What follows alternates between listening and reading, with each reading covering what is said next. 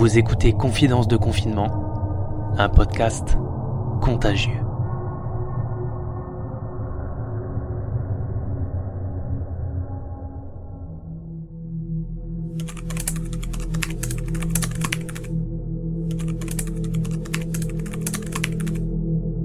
Ça y est, on a donc attaqué cette première semaine de confinement phase 2.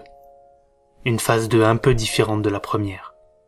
En effet, pour cette fois-ci, le confinement n'est pas aussi total que la première fois. Le télétravail n'est la règle que si l'on travaille dans un bureau, ça fait déjà une belle partie de la population à l'abri. C'est vrai. Mais c'est difficile de ne pas culpabiliser en sachant que les livreurs, la poste, les ouvriers, les employés, et j'en oublie beaucoup, ne travaillent pas dans un bureau et restent au contact de la population. On évoquait ces dernières semaines l'idée de faire circuler le virus pour augmenter le taux d'immunité de la population. Ayant entendu un médecin en parler dernièrement, je trouvais l'angle d'attaque pas inintéressant. Ce qui est loin d'être l'opinion de notre président. Jamais nous ne laisserons mourir des centaines de milliers de nos concitoyens. Ce ne sont pas nos valeurs. Ça n'est pas non plus notre intérêt. On ne peut pas se le permettre, a-t-il dit. Sans être au contact de la population, certes, on sauve des vies, mais en sauve-t-on autant que ceux qui continuent à travailler normalement? J'ai beaucoup de mal à me faire à cette idée. Ce confinement est aussi très différent pour les plus jeunes. Tout le monde est obligé de continuer à étudier. Du plus jeune public scolaire jusqu'à la fin du lycée. Alors qu'ils sont certainement l'un des vecteurs les plus importants du virus, ce sont eux qui sont obligés de continuer à vivre normalement en compagnie du virus. En même temps, l'apprentissage avant de rentrer dans la vie active est primordial. Quand je reprends l'exemple de mon fils de 6 ans, qui est actuellement en train d'apprendre à écrire, à lire et à compter, je n'imagine pas sur l'ensemble des enfants le dégât que pourrait causer un nouveau trou béant dans leur année scolaire.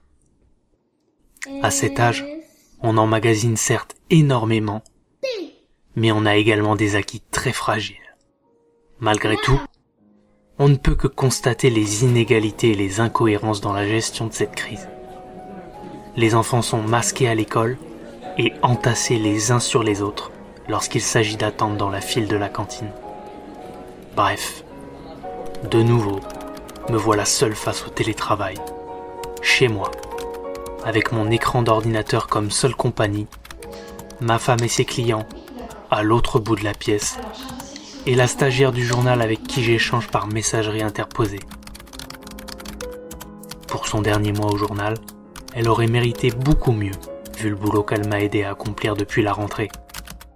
Pour ce nouveau confinement, pas question de déprimer, de broyer du noir, ni même de me laisser aller de temps à autre. J'ai deux gros objectifs. Numéro 1. Assurer la production des podcasts du journal en profitant de ce calme où je ne suis pas parasité par le cadre du bureau. Dans un deuxième temps, finir quelques finitions dans ma salle de bain pendant ma pause déjeuner. Et numéro 3, un max d'activité physique après le travail. C'est incroyable le temps qu'on peut gagner en supprimant les trajets, les temps de repas, la machine à café du hall du journal et les discussions autour d'un couloir. Pour cette première semaine, si je devais donner un adjectif à mon travail, ce serait efficacité. Il a fallu de nouveau s'adapter pour ne pas une nouvelle fois prendre le risque de flinguer les dix premiers mois de travail de mon nouveau poste, sachant que de belles perspectives s'ouvrent à nous pour l'année prochaine. Aujourd'hui, nous avons mis en place le premier podcast de Marie pour le journal. Le sujet, les jeunes. Les jeunes diplômés, ceux en recherche d'emploi, ou alors ayant des postes à responsabilité dans le secteur commercial un secteur touché de plein fouet par cette crise sanitaire, avec LE débat de cette semaine. Le produit que je vends est-il essentiel ou pas essentiel? Un débat qui fait les gros titres partout, y compris chez nous. Et dans ce cas, tout le monde a sa petite idée sur le sujet. Tout le monde tente de s'organiser rapidement. Et c'est là où on se rend compte que notre pays a encore beaucoup de travail à accomplir face à la révolution digitale. Pendant que l'ogre Amazon et les géants du e-commerce se frottent les mains, de notre côté, nous sommes un des pays européens le plus en retard sur les solutions alternatives à la vente physique concernant les PME et les TPE.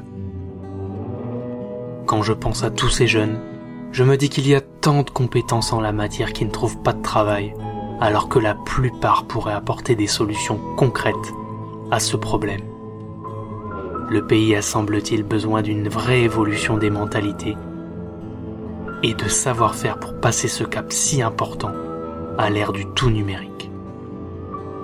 Même si le contact physique restera nécessaire, la multiplication de ce genre de pandémie dans les années à venir mettra forcément à genoux les plus faibles pour laisser le gâteau uniquement plus armé de moyens pour y faire face.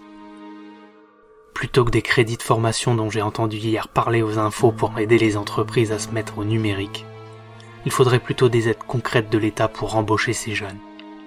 Ce sont probablement eux qui nous sauveront demain de l'agonie des petits commerces et de la mort des moyennes entreprises. C'était Confidence de confinement, un podcast contagieux.